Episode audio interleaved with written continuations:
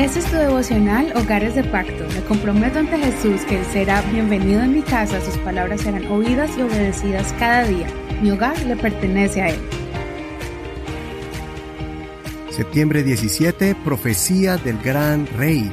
Salmos capítulo 2, verso 1 al 12, versión Reina Valera actualizada 2015.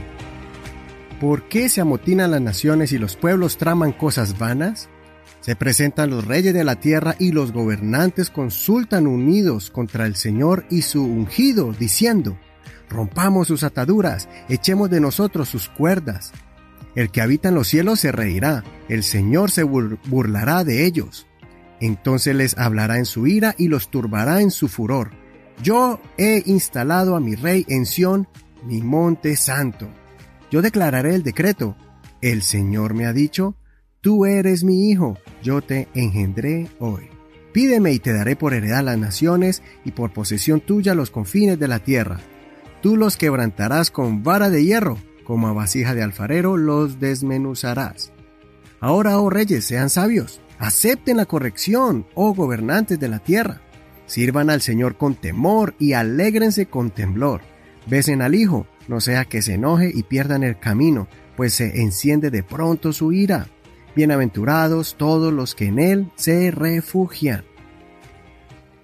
Este es uno de los primeros salmos llamados mesiánicos, porque fueron escritos muchos siglos antes de la venida de Cristo, y su contenido no es aplicable a ninguna otra persona, solo al Mesías.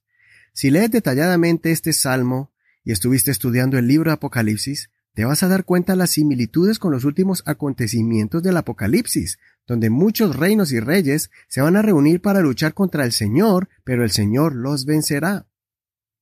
Otra razón por la cual es considerado un salmo mesiánico es porque los mismos apóstoles utilizaron este salmo como referencia para confirmarle a los demás judíos de que Jesucristo era y es el Mesías prometido, el que habría de venir como los profetas lo estaban anunciando por muchos años y siglos. Permítanme leerles parte del capítulo 13 del libro de Hechos, donde esta referencia se encuentra desde el verso 26 al 33. Hermanos, hijos del linaje de Abraham, y los que entre ustedes temen a Dios, a nosotros nos ha sido enviado el mensaje de esta salvación, porque los habitantes de Jerusalén y sus gobernantes, por no reconocer a Jesús ni hacer caso a las palabras de los profetas que se leen todos los sábados, las cumplieron al condenarlo sin hallar en él ninguna causa digna de muerte, pidieron a Pilato que lo matara. Y como habían cumplido todas las cosas escritas acerca de él, lo bajaron del madero y lo pusieron en el sepulcro. Pero Dios le levantó de entre los muertos. Y él apareció por muchos días a los que habían subido con él de Galilea a Jerusalén, los cuales ahora son sus testigos ante el pueblo. Nosotros también les anunciamos las buenas nuevas de que la promesa que fue hecha a los padres, ésta la ha cumplido Dios para nosotros sus hijos, cuando resucitó a Jesús, como también está escrito en el Salmo segundo, mi hijo eres tú, yo te he engendrado hoy. Qué hermosura de escritura, Qué maravilloso es poder comparar y examinar las escrituras del Antiguo Testamento con el Nuevo Testamento para confirmar que Jesús es el Salvador del mundo y el Rey de los cielos y la tierra. Tal vez hoy los reinos y los gobiernos atacan y menosprecian a todo aquel que rinda adoración a Jesucristo, pero llegará un día en, el que el Señor va a venir a hacer justicia y a vencer todos los sistemas políticos, imperios y regímenes gubernamentales.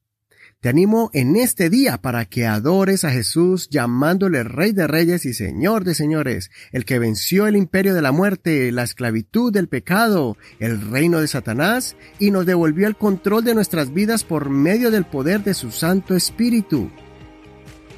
Escucha la canción El Rey ya viene, interpretada por Rocío Cruz. Soy tu amigo y hermano Eduardo Rodríguez. Que el Rey de Reyes escuche hoy tu oración y te llene de muchas bendiciones. Gracias por compartir este tu devocional y bendecir a otras personas que tú aprecies. Este es un ministerio de la Iglesia Pentecostal Unida Hispana El Reino.